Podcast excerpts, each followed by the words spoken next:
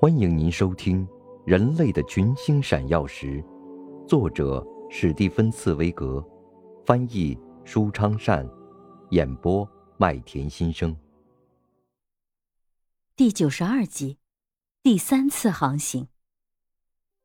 伦敦的股东们已经知道了这个不幸的消息，他们正脸色苍白的等待着自己的经理和诱骗者塞勒斯·韦斯特菲尔德。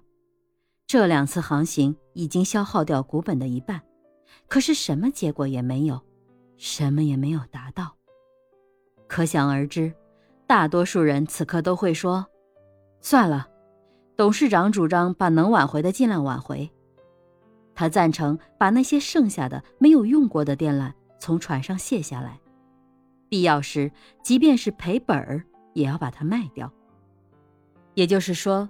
他要一笔勾销这项铺设横越大洋海底电缆的荒唐计划。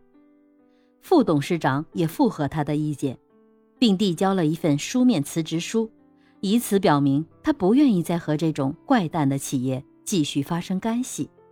但是塞勒斯·韦斯特菲尔德的坚韧不拔和理想主义并没有因此动摇。他解释说：“什么也没有损失。经过这样的考验。”证明电缆本身的性能非常好，而且船上的电缆还足够进行一次新的试验。现在船队已经组成，船员也已雇到。正因为前一次航行遇到了不同寻常的恶劣天气，所以现在倒可以指望有一段风平浪静、天气晴朗的日子。只是需要勇气，再一次的勇气。要么现在敢于做最后一次试验。要么永远失去机会。股东们面面相觑，越来越犹豫不决。他们投入的资本还有剩余，该不该把剩下的最后一部分钱信托给这个傻瓜呢？然而，由于强烈的意志，最后总是能拖着犹豫不决的人向前跑。所以，在塞勒斯·韦斯特菲尔德的促使下，终于再次出航。一八五八年七月十五日，在不幸的第二次航行以后，过了五个星期，船队第三次离开了英国海港。重大的事情几乎总是悄悄地获得成功，这种老生常谈的经验再次得到了证实。他们这次起航完全没有被人注意，船队周围没有表示祝愿的舢板、小汽艇。海滩上也没有聚集的人群，没有隆重的告别宴会，没有人发表贺词，也没有牧师祈祷天主保佑。他们的船队悄悄的、怯怯的出发了，像去进行一次海盗活动似的。可是大海却非常友好的在等待他们。驶离昆斯顿十一天以后，七月二十八日。正好是约定的那一天，阿伽门农号和尼亚加拉号在大西洋中部约定的地点，开始了这项伟大的工程。罕见的奇特场面，两艘船的船尾对着船尾，这两艘船此刻正在把电缆的两端对接起来，没有任何仪式，甚至连船上的人也没有对这一过程表现出浓厚的兴趣。由于前两次的试验失败，他们已经变得十分厌倦。那一根由铁和铜制成的粗电缆在两船中间徐徐沉入深海，一直落到尚未被深锤勘探过的大西洋海底。然后，这艘船上的人和那艘船上的人互相握手，同时打出旗语告别。英国船驶向英国。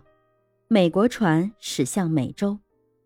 当两艘船在一望无际的大西洋上越离越远，而变成两个移动的黑点时，电缆却始终把它们联系在一起。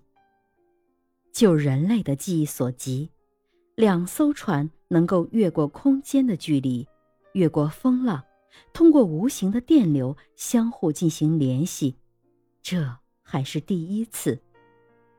每隔若干小时，这艘船就通过大西洋深处的电缆，用电流讯号向另一艘船通报自己已经铺完了多少海里的电缆，而每一次都能得到另一艘船这样的回答。由于天气非常好，他们也铺设了同样的距离。第一天是这样，第二、第三、第四天还是这样。到了八月五日，尼亚加拉号终于能够报告说。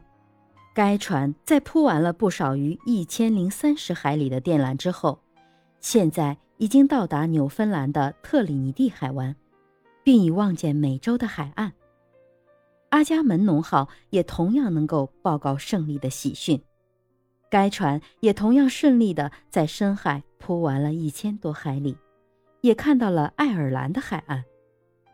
现在，人类已经能够第一次把声音从这个大陆。传到另一个大陆，从美洲传到欧洲。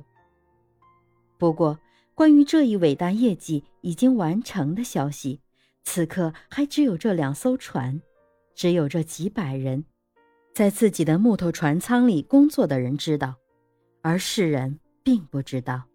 他们早已把这件冒险的事情忘却了。无论是在纽芬兰还是爱尔兰。都没有人在海滩上等候他们。但是，当新的海底电缆和陆地上的电缆接通的那一秒钟，全人类将肯定会知道自己已取得了共同的重大胜利。您正在收听的是《人类的群星闪耀时》，演播麦田心声，感谢您的收听。